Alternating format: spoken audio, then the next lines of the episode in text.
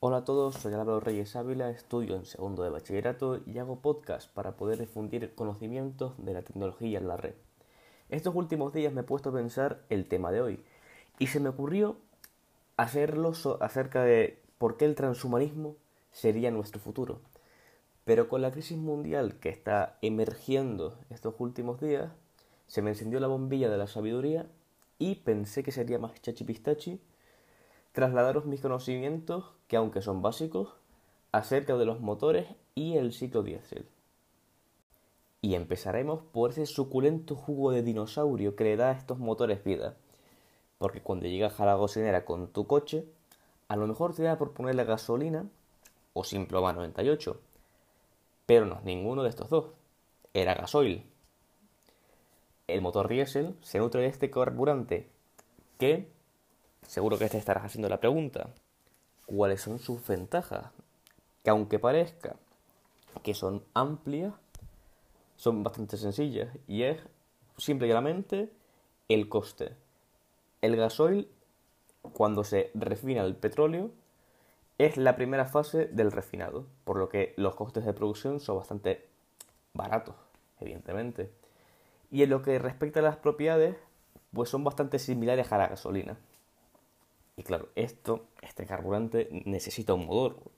Y este motor, el diésel, es una clase de motor de combustión interna que utiliza el incremento de temperatura, no al igual que los motores de gasolina, que utilizan la inyección, para comprimir el gas y que prenda espontáneamente al inyectarlo en una cámara de combustión.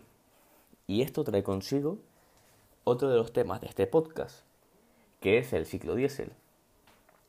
Se distingue a la fase de Otto en su fase de combustión, ya que la fase de Otto supone a volumen constante y el diésel a presión constante. Por ello el rendimiento es diferente. Sin embargo, en los motores diésel la compresión solo interviene el aire, la eficiencia es mayor y se puede conseguir una buena relación de compresión sin riesgo de autoignición. Este tipo de motores, como podrás saber, o no, para eso estoy yo aquí para comentártelo, se usan en una gran cantidad de vehículos e incluso en herramientas, aunque no lo parezca. Por ejemplo, tenemos el caso de los grandes navíos de carga que surcan los siete mares repletos de mercancía o los transatlánticos que lo puedes ver en tu puerto más cercano, si es que tienes un puerto, evidentemente, y que suelen trabajar a bajas revoluciones y que pueden llegar a tener tamaños, ojo al dato, 36 metros de largo, 13 metros de alto y un peso de 3.000 toneladas.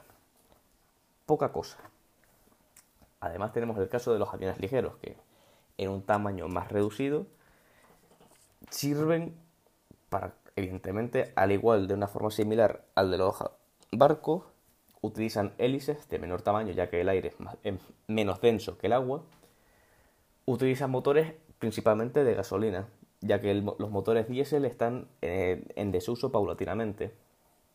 Y por otra parte, tenemos el caso de las motosierras, las motosierras que vemos muchas películas de terror, evidentemente o no, que incorporan motores de gasolina de dos tiempos, bastante sencillos y ligeros, aunque se está dando hoy en día los motores eléctricos.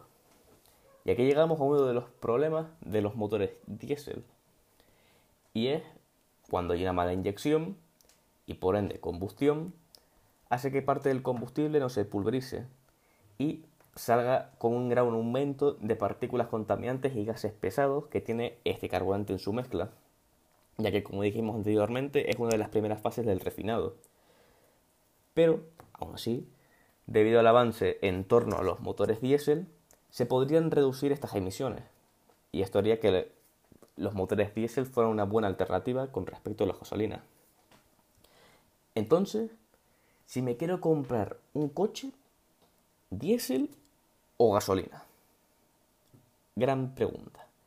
Está claro que el diésel es más barato en comparación a la gasolina, pero las crecientes políticas antidiésel de los gobiernos podrían dar lugar a una igualación en los precios, haciendo que casi no haya diferencias económicas. Por otra parte, el factor de la contaminación es vital, ya que estos motores de lo normal, aunque hoy en día no es así, contaminan más de lo establecido. Y en el caso de que vivas en, no sé, en el centro de Madrid, en Barcelona, pues tu coche no podría ir en ciertas horas del día. Y para finalizar, los costes de reparación en caso de los motores diésel suelen ser bastante caros. Tienes que se te rompen los inyectores y tienes que pagar 500 euros por repararlo. Y claro, esto hace que repararlo a lo largo del tiempo pues sea un gran despilfarro de dinero.